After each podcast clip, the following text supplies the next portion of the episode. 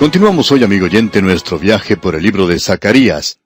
Y llegamos al capítulo 3. Quisiéramos mucho leer una porción de este capítulo, ya que son solamente diez versículos.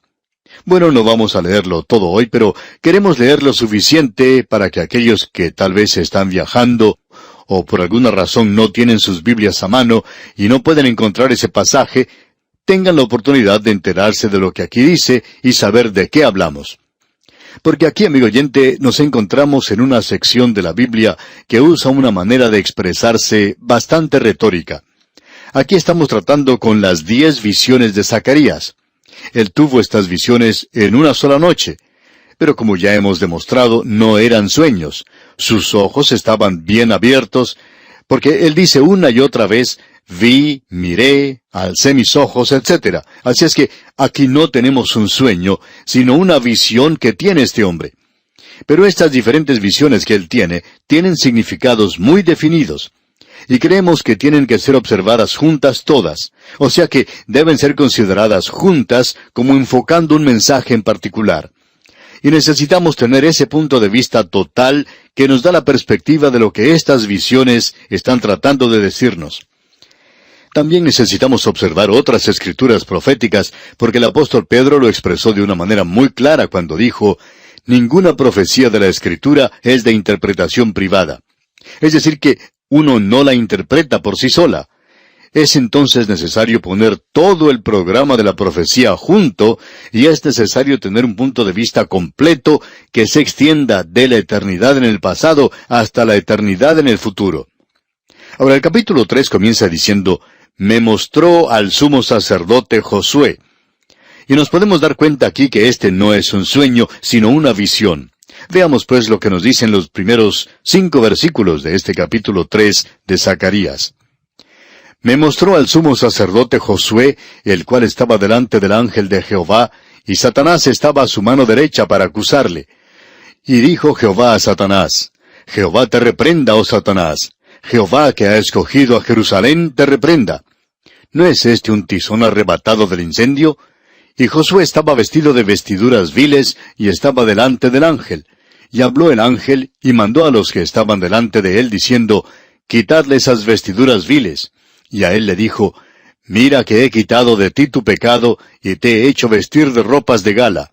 Después dijo, Pongan mitra limpia sobre su cabeza y pusieron una mitra limpia sobre su cabeza, y le vistieron las ropas, y el ángel de Jehová estaba en pie. Esto es todo lo que vamos a leer hoy de esta visión. Y queremos mencionar varias cosas a manera de introducción antes de entrar al texto mismo del relato que tenemos aquí. Debemos mencionar cosas que son importantes. El capítulo comienza diciendo, me mostró al sumo sacerdote Josué. Ahora Josué era el sumo sacerdote como se lo indica aquí, y este Josué no es el mismo Josué que guió a los hijos de Israel cuando ellos salieron de Egipto, sino que es el Josué que estaba con ellos después de la cautividad en Babilonia y que se encontraba con ellos en la tierra de Israel.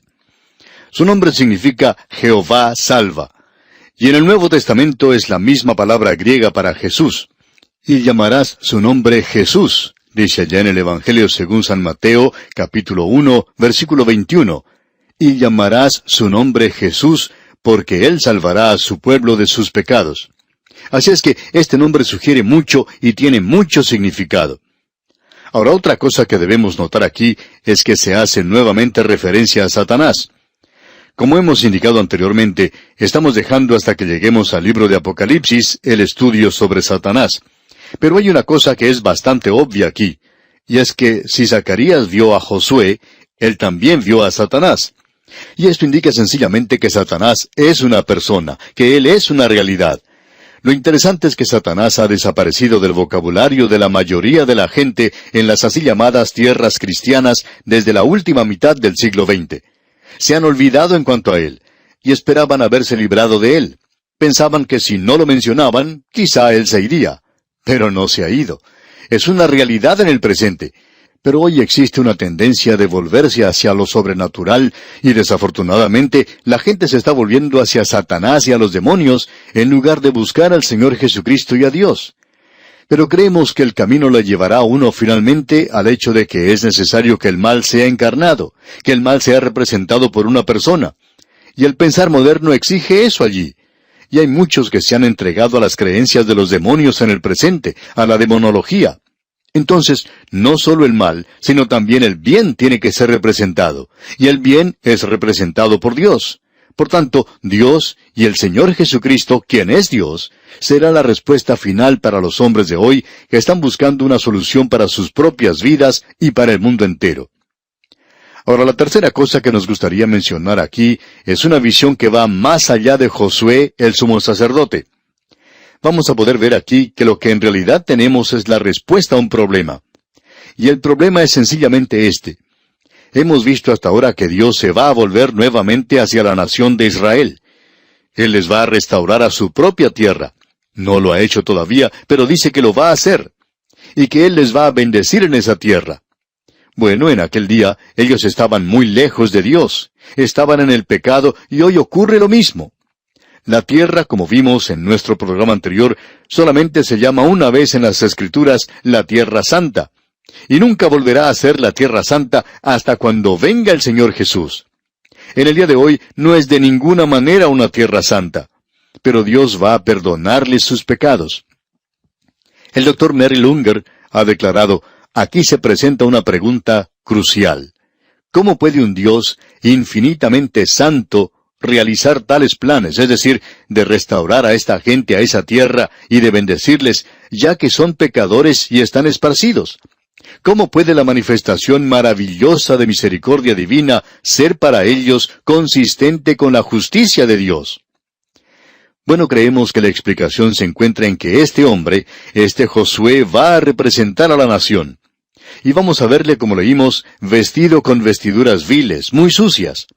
Ahora, una de las cosas que el sumo sacerdote tenía que hacer es que tenía que estar vestido con vestiduras sin manchas, o de otra manera no puede servir a Dios. Ahora, ¿cómo pueden estas personas ser aceptadas ya que son pecadoras? Bueno, este capítulo nos va a dar la clave para esto. El apóstol Pablo dice en su epístola a los Romanos capítulo 10 versículo 3, porque ignorando la justicia de Dios y procurando establecer la suya propia, no se han sujetado a la justicia de Dios. Bien, la justicia de Dios será revelada en este capítulo. ¿Y cómo puede Dios aceptar a los pecadores? En cierta ocasión, un hombre llamó por teléfono al pastor de una iglesia y le dijo que él posiblemente había cometido el pecado imperdonable. Entonces el pastor le dijo que por supuesto que él no había hecho tal cosa.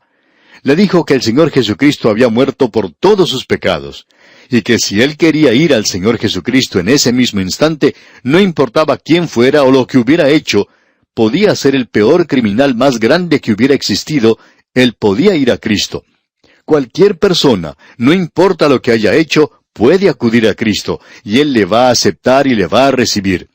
Pero es necesario que esa persona acuda a Cristo. Y entonces ellos pueden descubrir que el fin de la ley es Cristo para justicia a todo aquel que cree, como dice el apóstol Pablo en su epístola a los Romanos capítulo 10, versículo 4. Así es que no importa quién sea uno, uno puede ir a Dios por medio de Jesucristo. Y creemos que esto va a ser resaltado aquí en este capítulo 3 de Zacarías. Ahora Josué era sencillamente una persona, y por cierto que no era una persona perfecta, pero él era el sumo sacerdote de Dios. Y aquí él está vestido de vestiduras inmundas, y puede que él haya sido así personalmente, no lo sabemos, pero sí sabemos que representa a la nación de Israel. Primero que todo, debemos decir que él, como sumo sacerdote, es el representante de la nación. En el gran día de la expiación, el sumo sacerdote entraba al lugar santísimo representando a toda la nación. Y de la misma manera, Cristo es hoy nuestro representante. Él representa al cuerpo total de todos los creyentes, la Iglesia, ante Dios en el presente. Por tanto, amigo oyente, necesitamos ver esto en el contexto más amplio de todas estas visiones, que este hombre es un cuadro profético de la nación de Israel y esto evitará que tengamos una interpretación muy limitada. Este hombre es un representante de la nación. Y Leupold, uno de los grandes eruditos del pasado, dijo esto. Este, es decir, Josué, representa y prácticamente es la personificación de Israel en su santo oficio.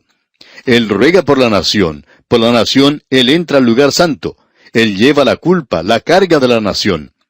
Nosotros, por tanto, no debemos referir los asuntos y las implicaciones de este capítulo a Josué como una persona, ni a Josué como solamente el sumo sacerdote, sino que debemos llegar a la conclusión de que su condición es la condición de Israel, que su perdón es una forma típica de expresar el de la nación, y las palabras de consuelo y de ánimo que se le dan se aplican con igual validez a ellos. Hasta aquí la declaración de Leupold. Y de paso digamos que es una declaración muy buena. Y Leupold es una persona que no puede ser seguida muy fácilmente en una interpretación como esta, pero aquí ha hecho algo especialmente bueno. También sabemos que Josué es un símbolo. Él es un tipo y es un representante. Y Dios le ha elegido. Dios ha elegido a la nación de Israel. Así es que podemos seguir este pensamiento y encontrar muchos paralelos que se pueden aplicar. Usted puede notar que aquí tenemos a la nación, y está representada por este hombre. Lo que se dice de él puede decirse de la nación. Esto nos recuerda una pequeña novela que fue escrita hace muchos años, llamada El pequeño ministro. Usted quizá recuerda que este era un estudio de los puritanos que habitaron en Norteamérica en el pasado, y cuando, por ejemplo, una mujer era hallada culpable de adulterio, era marcada con una letra A en color rojo sobre su pecho y ella tenía que llevar eso todo el tiempo. Bueno, en ese entonces eso sería un castigo bastante severo, pero hoy habría muchos que llevarían la letra A. Y quizá no tengamos muchas letras B o C, pero por cierto que habría muchas A si se hiciera eso hoy. Pero usted recuerda que este pequeño ministro era realmente quien era culpable. Y al final se revela que en su propio pecho se encontraba una letra A en rojo, y eso revelaba también su culpa. La consecuencia es sencillamente que Josué es culpable, pero alguien más es tan culpable como Josué. La nación de Israel es culpable, y ese es el cuadro que se nos presenta aquí. Ahora veamos lo que dice el texto mismo, y vamos a avanzar un poquito en este capítulo. El primer versículo del capítulo 3 dice, Me mostró al sumo sacerdote Josué, el cual estaba delante del ángel de Jehová, y Satanás estaba a su mano derecha para acusarle. Ahora, el hecho de que Satanás está a su mano derecha podría indicar que le está apoyando o defendiendo, o que está allí para acusarle. Y Satanás, en su engaño, por supuesto, está allí para acusarle. Y esto es típico de la obra de Satanás. Se nos dice que tenemos un abogado para con el Padre, y por cierto que necesitamos un abogado para con Dios el Padre, ya que Satanás nos está acusando allí. Y se nos dice que Satanás finalmente será echado fuera del cielo, que el acusador de los hermanos habrá sido expulsado del cielo. Bueno, él es quien tiene acceso al cielo en el presente. El autor de estos estudios bíblicos, el doctor J. Vernon McGee, contaba que él pensaba que él podía haber sido acusado allí y con razón. Pensaba que él ha dicho lo que otros han dicho también cuando él era joven y trabajaba en un banco y había tratado de cometer toda clase de pecado imaginable. Sus amigos no eran de los mejores y nadie del grupo de sus amigos podría siquiera imaginarse que él llegaría algún día a ser maestro de la palabra de Dios. Y el doctor Magui decía que cuando él sintió que Dios le había llamado, cuando él le salvó y cuando le llamó, entonces él presentó su renuncia en el banco. Y todos comenzaron a burlarse de él. Ellos decían que le conocían bien y que conocían esto o aquello en cuanto a él, y él se imaginaba que Satanás habría tenido un día muy ocupado contándole todas estas cosas al Señor y diciéndole que era una insensatez permitirle entrar al ministerio, que ese hombre sería la última persona en todo ese lugar que debería entregarse a esta tarea de predicar y enseñar la Biblia. Y es que, amigo oyente, Satanás está allí para acusar a Josué. Y él está diciéndole a Dios que Josué estaba vestido con vestiduras inmundas y que él no le podría usar así. Y él será quien acuse a la nación de Israel. Eso lo veremos Dios mediante en el libro de Apocalipsis. Pero él estaba allí para acusar a esta nación. Él es en realidad antisemita. Y si usted quiere saber en realidad quién es el líder del antisemitismo, pues es el diablo mismo. Y ese es el cuadro que tenemos aquí ante nosotros, amigo oyente. Ahora notemos cómo comienza diciendo este versículo 2 del capítulo 3 de Zacarías. Dice, Y dijo Jehová a Satanás, Jehová te reprenda, oh Satanás. Jehová que ha escogido a Jerusalén te reprenda. Esta forma de expresarse es bastante moderada según pensamos nosotros. Pensamos que nosotros podríamos utilizar peores cosas que estas que decir de Satanás. Pero Dios respeta a este a quien Él ha creado. La criatura de más alto rango creada por Dios fue Satanás. Él fue el primer hijo de la mañana, y en él fue hallado pecado. ¿Qué clase de pecado? ¿Lujuria? ¿Robo? No, amigo oyente, solamente orgullo. Él sencillamente quería rebelarse contra Dios. Él tenía una libre voluntad y él puso esta voluntad sobre y contra Dios. Y amigo oyente, eso es pecado. Todos nosotros nos descarriamos como ovejas, cada cual se apartó por su camino. Eso es pecado, amigo oyente.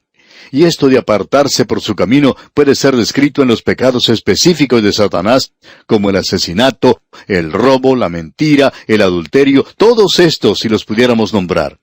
Todos estos caen bajo un solo título, su propio camino. Ese era el problema del hombre. Y aquí tenemos a Satanás, y el Señor le dice, Jehová te reprenda. Observemos esto por un instante antes de terminar. Él dice, Jehová te reprenda, oh Satanás. Así es que, cuando la reprensión viene, no es por cuenta de la persona, sino por cuenta de Jerusalén, la capital de esta nación. Así es que representa a la nación. La última parte del versículo 2 dice, ¿No es este un tizón arrebatado del incendio? ¿No es este un tizón y este es Jerusalén? ¿Un tizón arrebatado del incendio? Pero vamos a detenernos aquí por hoy y continuaremos Dios mediante en nuestro próximo programa. Mientras tanto, les sugerimos leer los siguientes versículos de este capítulo 3 de Zacarías para estar mejor preparado para nuestro próximo estudio. Es nuestra oración que Dios le bendiga abundantemente. Continuamos hoy, amigo oyente, recorriendo este libro de Zacarías, y volvemos al capítulo 3. En nuestro programa anterior mencionamos bastantes antecedentes que nos ayudan en nuestro estudio de este capítulo 3. Y esperamos que muchos de los que nos escuchan hoy hayan también escuchado nuestro programa anterior porque allí establecimos de veras la base del estudio de hoy. Aquí tenemos la visión de Josué, el sumo sacerdote. Él está delante del ángel de Jehová y Satanás se encuentra a la mano derecha para oponerse, para acusarle. Por lo general la defensa se coloca a la mano derecha y es quien le ayuda y apoya a uno. Pero Satanás no se encuentra allí con ese propósito. Él está allí para resistir, para presentar una acusación, y el Señor es quien le reprende. Y la razón que Dios da se encuentra en el versículo 2 de este capítulo 3 de Zacarías, y es esta. Jehová que ha escogido a Jerusalén te reprenda. Ahora es cierto que Josué estaba vestido con vestiduras viles, sucias, y por cierto que necesitaba ser limpiado, quizá no solo de forma externa, sino también internamente. Pero él aquí es también representante de la nación, porque Dios presenta esto claramente cuando dice, Jehová que ha escogido a Jerusalén, te reprenda. Es decir, que Dios dice que la acusación que se hace contra Josué es contra la nación, porque Él es el representante de la nación. Usted y yo, amigo oyente, tenemos un acusador de los hermanos, y Juan nos escribe diciendo, Hijitos míos, estas cosas os escribo para que no pequéis. Sería bueno que no lo hiciéramos, pero lo hacemos. Yo lo hago, no sé en cuanto a usted.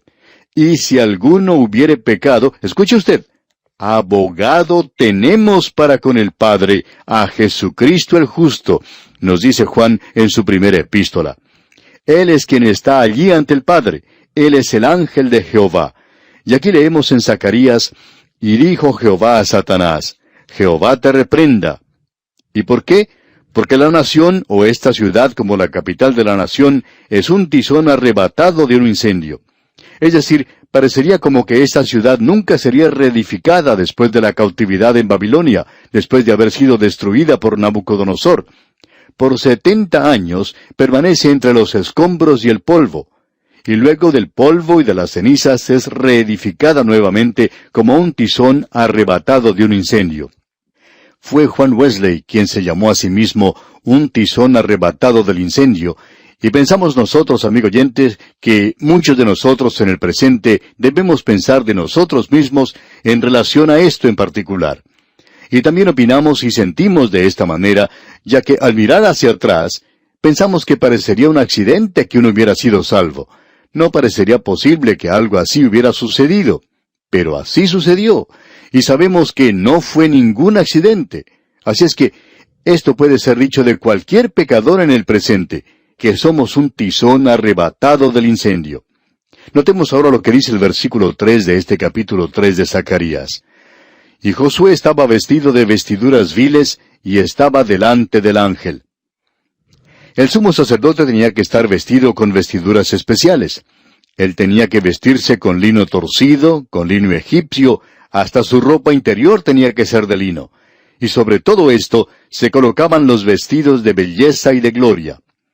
Ahora nos imaginamos que aquí Él está allí nada más que como un sacerdote, pero como un sumo sacerdote representando a una nación, sus vestiduras deberían haber estado limpias, pero Él estaba vestido de vestiduras viles. Y esto, amigo oyente, hablando honradamente, es peor que algo inmundo. Esto indica que sus ropas estaban sucias con excremento. Él no solo se veía sucio, sino que hasta olía mal uno no puede verse en una situación peor que en la que se encontraba este hombre. Así es que él está allí con excremento en sus ropas, está sucio, está inmundo, huele mal. Y así es como los pecados de esta nación le parecían al Dios Todopoderoso. Ahora, ¿cómo puede uno solucionar esto? ¿Cómo va a ser este hombre o esta nación? ¿Cómo es posible para usted y para mí, amigo oyente, presentarnos ante el Dios Todopoderoso? Notemos lo que dice aquí en el versículo 4 de este capítulo 3 de Zacarías. Y habló el ángel, y mandó a los que estaban delante de él, diciendo, Quitadle esas vestiduras viles. Y a él le dijo, Mira que he quitado de ti tu pecado, y te he hecho vestir de ropas de gala. Aquí tenemos sin duda alguna uno de los cuadros más hermosos de todo el Antiguo Testamento. Este hombre no podía estar ante Dios, un Dios justo y santo, con estas vestiduras viles. Esto también revela su debilidad, porque cuando él se encuentra así sucio, vil, inmundo como lo estaba, le da ocasión a Satanás, le da ventaja porque el adversario podía señalarle de esta manera. Y amigo oyente, pensamos que no es el pecado del mundo, del mundo perdido que está ante Dios lo que es terrible, sino el pecado de los creyentes. Y el diablo no necesita mencionar los pecados del mundo, pero por cierto que le seguirá a usted, amigo oyente, si es un hijo de Dios y ha pecado. Y esa es la razón por la cual es tan trágico cuando un hijo de Dios cae en el pecado, porque causa que el mundo llegue a ser escéptico y cínico y pueda acusarle. Y esto le da al diablo una ventaja sobre la causa de Cristo. Y también significa que Dios no puede aceptarle a usted. Amigo oyente, si usted es un hijo de Dios y peca, usted ha perdido su comunión. No ha perdido su salvación, pero por cierto que ha perdido su comunión. Y entonces no puede haber ni gozo ni bendición en su vida. Ahora, ¿qué es lo que va a suceder aquí? Bueno, esto es lo que sucederá. Como ya hemos dicho, aquí tenemos sin lugar a duda uno de los cuadros más interesantes que se presentan en la palabra de Dios. Aquí tenemos los pecados de un creyente. Este hombre es un sacerdote ante Dios. Dios es quien nombra a los sacerdotes y cada creyente hoy es un sacerdote ante Dios. Pero algunos de nosotros estamos ante Dios vestidos con vestiduras viles. Ahora alguien quizá diga, sí, pero yo he sido vestido con la justicia de Cristo. Y así es, amigo oyente, usted está vestido con ella, si es que ha sido salvo. Y ese es exactamente el cuadro que se nos presenta aquí. Es que, amigo oyente, estas vestiduras viles tienen que ser quitadas de esta persona, y luego deben hacerle vestir vestiduras limpias, y estas vestiduras limpias que se colocan sobre él representan la justicia de Cristo. Este es el cuadro de su salvación y la mía, y esto es lo que hace de este un pasaje precioso de las Escrituras. Veamos lo que se nos dice allá en el capítulo 3 de la epístola a los romanos. El apóstol Pablo, habiendo presentado ante la humanidad en los primeros tres capítulos el hecho de que el hombre es un pecador ante Dios, nosotros todos estamos como seres sucios y viles ante Dios, y nuestra justicia hoy es como trapos de inmundicia. Estamos allí de la misma manera en que se encuentra este Josué que tenemos aquí en el libro de Zacarías. Ahora, ¿qué es lo que vamos a hacer?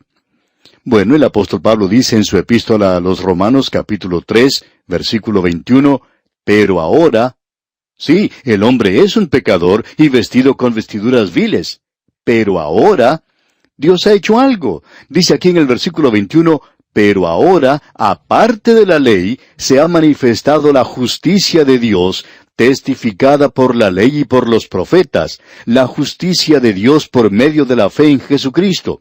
Y es una vestidura para todos los que creen en Él, porque no hay diferencia por cuanto todos pecaron y están destituidos de la gloria de Dios, siendo justificados gratuitamente por su gracia mediante la redención que es en Cristo Jesús. ¿Por qué? Porque Él murió, amigo oyente. Él derramó su sangre para que usted y yo pudiéramos presentarnos en nuestras vestiduras viles ante Él.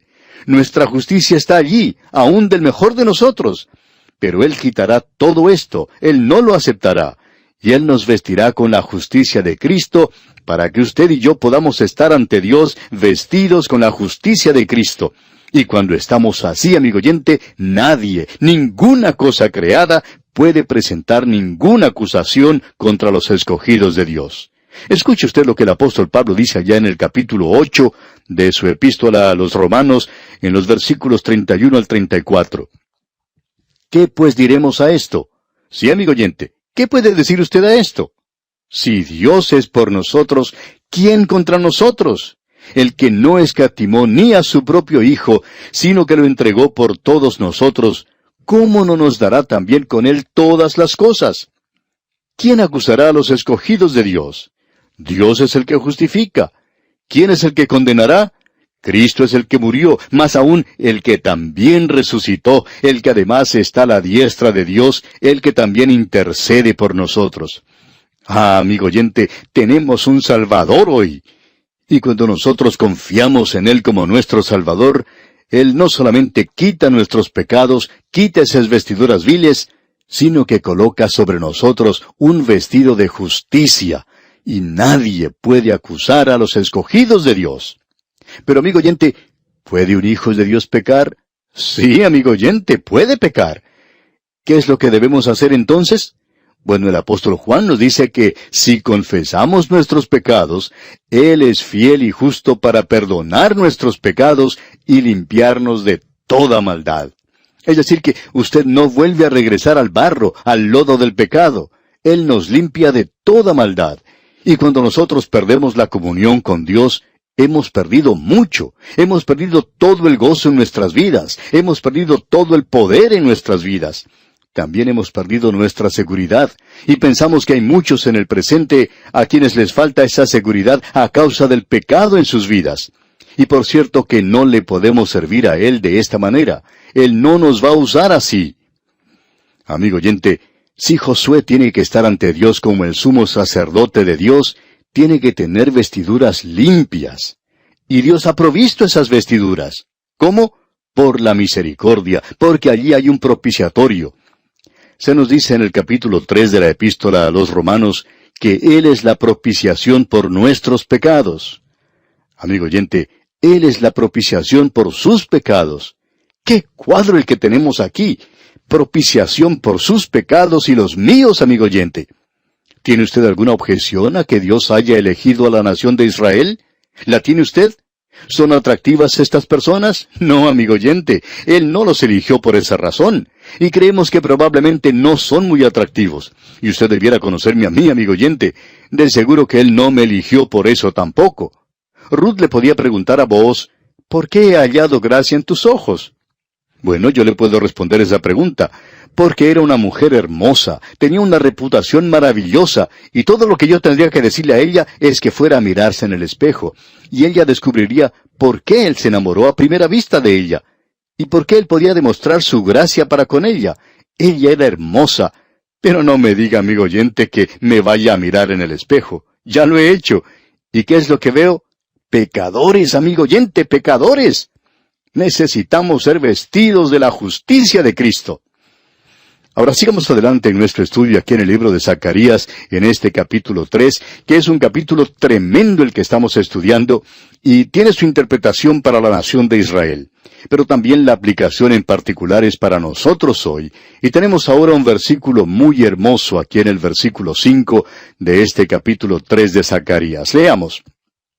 Después dijo, pongan mitra limpia sobre su cabeza, y pusieron una mitra limpia sobre su cabeza, y le vistieron las ropas, y el ángel de Jehová estaba en pie. Creemos que esto es algo que se ha agregado aquí y es algo muy hermoso. Las vestiduras del sumo sacerdote incluían una mitra o un turbante que él debía usar. En la parte delantera de la mitra había una placa de oro grabada con las palabras hebreas que decía Santidad a Jehová. Y usted puede apreciar que este hombre no tenía ese turbante o mitra, porque por cierto que vestido con esas vestiduras viles, él no era ninguna santidad al Señor. Pero esto es algo que se agrega ahora santidad a Jehová. Ahora se le da ese turbante, y sobre él estará escrita esta frase, santidad a Jehová.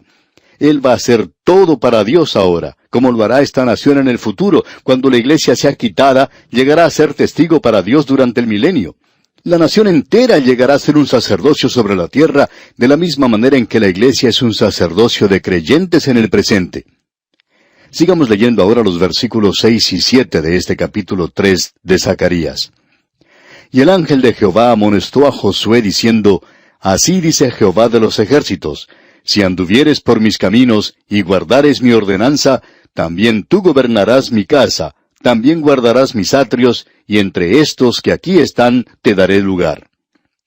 Creemos que la interpretación de esto es muy obvia, ya que le dice a Josué, tú estás sucio, y le dice a la nación de Israel, tú estás sucia, pero yo tengo una redención, y esa redención me permitirá demostrar mi gracia y mi misericordia hacia ti. Yo te salvaré. Ahora, si tú quieres ser utilizado, quieres ser usado, tendrás que mantenerte limpio, tendrás que andar en mis caminos, y tendrás que obedecer. Y él no solo le está diciendo esto a Josué, sino que se lo está diciendo a la nación entera. Y no solo se lo está diciendo a esta nación, sino que se lo está diciendo a usted y a mí, amigo oyente, y lo está diciendo en el Nuevo Testamento, ¿verdad? Usted recuerda que en el capítulo 14 del Evangelio según San Juan, versículo 15, el Señor Jesucristo dijo, Si me amáis, guardad mis mandamientos. Si usted quiere disfrutar y regocijarse en el amor de Dios en el presente, amigo oyente, usted tiene que ser obediente a Cristo. No hay ningún otro camino. Hay algunos que piensan hoy que ya que soy salvo por gracia, haré como me plazca.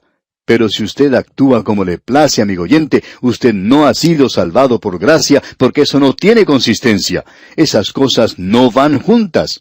Si usted ha sido salvado por gracia, entonces usted querrá agradarle a Él, querrá complacerle, porque Él dijo, si me amáis. Y por cierto que usted va a amar a aquel que murió por usted para salvarle. Y si usted le ha aceptado de veras a Él y está confiando en Él, está descansando en Él. Y si usted está confiando y descansando en Él, amigo oyente, usted querrá andar en sus caminos, usted querrá obedecerle, usted querrá hacer lo que Él quiere que usted sea. Y no puede ser de ninguna otra manera. Ahora, en el versículo ocho de este capítulo tres de Zacarías leemos, Escucha pues ahora, Josué, sumo sacerdote, tú y tus amigos que se sientan delante de ti, porque son varones simbólicos. He aquí, yo traigo a mi siervo el renuevo. Aquí tenemos una figura, un cuadro del Señor Jesucristo, y es un cuadro maravilloso. Y nosotros creemos que esta es la sexta visión que se le ha dado a él, porque esto es algo totalmente diferente. Yo traigo a mi siervo el renuevo. Y esta es una figura que es conocida de Cristo. No vamos a tomar el tiempo para observar otros pasajes que nos hablan de este tema, pero este es un cuadro de aquel que vino como el renuevo. Usted puede ver que Isaías habló de alguien que es un vástago. Allá en el capítulo once de Isaías, versículo uno, leemos, Saldrá una vara del tronco de Isaí, un vástago retoñará de sus raíces. Y ese es el renuevo. Y él será el rey quien gobernará. El renuevo lo presenta como el favorito, lo presenta como aquel que puede proteger y guardar a los suyos. Y ese renuevo hoy lo representa él como el rey que viene a esta tierra. Luego dice en el versículo nueve de este capítulo tres de Zacarías, Porque he aquí aquella piedra que puse delante de Josué. Sobre esta única piedra hay siete ojos. He aquí yo grabaré su escultura, dice Jehová de los ejércitos, y quitaré el pecado de la tierra en un día. Lo que tenemos aquí es un cuadro de Josué, el sumo sacerdote, y Satanás ante él. También se presenta aquel que viene como el renuevo. Él es el Salvador del mundo. Pero no solo eso, el renuevo aquí es la piedra, la piedra de la cual habló Daniel, cortada pero sin manos. Y se nos dice que tiene ojos, siete ojos. Ahora el número siete aquí no es el número de la perfección, como ya hemos dicho anteriormente, sino el número de lo completo. Él tiene un conocimiento completo y sus ojos hablan de sabiduría y conocimiento. El Señor Jesucristo ha sido hecho sabiduría para nosotros porque Él es todo sabiduría. Y aquí se nos dice, porque he aquí aquella piedra que puse delante de Josué. Y aquí estamos hablando de la segunda venida de Cristo. El renuevo y la piedra aquí representan la segunda venida de Cristo a esta tierra. Y luego leemos, dice Jehová de los ejércitos, y quitaré el pecado de la tierra en un día. Bueno, ¿ha ocurrido esto en el día de hoy? No, amigo oyente. Por cierto que no ha sucedido en nuestra época. Tendrá que suceder todavía. Cuando el Señor Jesucristo regrese, entonces será quitado en un solo día. Luego el versículo 10 comienza diciendo, en aquel día, y aquel día es el día de Jehová. Leamos el versículo 10. En aquel día, dice Jehová de los ejércitos, cada uno de vosotros convidará a su compañero debajo de su vid y debajo de su higuera. Es decir, que ellos estarán morando en paz y gozándose en aquel día. Pero ese día no ha llegado todavía para nosotros, amigo oyente. Qué cuadro el que tenemos aquí, y qué visión la que tuvo este hombre. Dios mediante, en nuestro próximo programa vamos a considerar la visión del candelero de oro y los dos olivos. No habrá ninguna escasez de energía en esta siguiente edición habrá suficiente petróleo porque aquí no hay ningún intermediario ni ninguna estación o bomba de gasolina a la cual tengamos que ir. Veremos pues esto, Dios mediante, en nuestro próximo programa. Que la paz de Dios gobierne su vida es nuestra ferviente oración.